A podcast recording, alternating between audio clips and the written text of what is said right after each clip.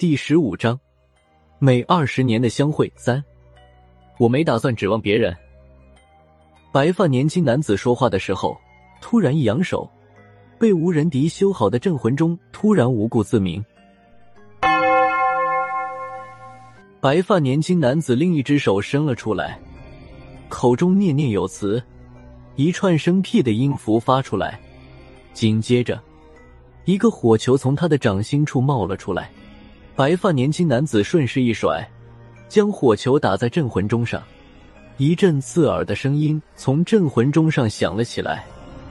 我能感到镇魂钟开始轻微的颤抖起来。吴仁迪看了，点了点头，说道。还可以，像模像样的，像那么回事。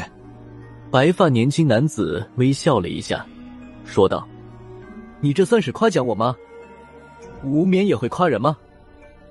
吴仁迪白了他一眼，说道：“糊弄糊弄人，还说得过去。”这时，孙胖子和杨军一前一后回来，他俩都背着一个背箱，不过看起来孙胖子背得十分吃力。我过去想接应一下，没想到孙胖子摆了摆手，对我喊道：“拉子，你不行，大军，你过来帮一下。”破军过去背上背箱，起身时晃了一下，差点摔倒。我扶了他一把，听见背箱里面有金属球体滚动、相互碰撞的声音。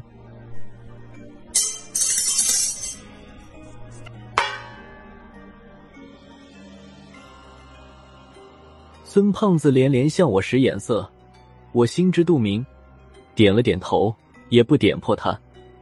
相比孙胖子，杨军还是对白发年轻男子很不舍。白发年轻男子一直送到了甲板上，鬼船的旁边停着一艘小艇，开船的正是六世唯一的一个调查员杨潇。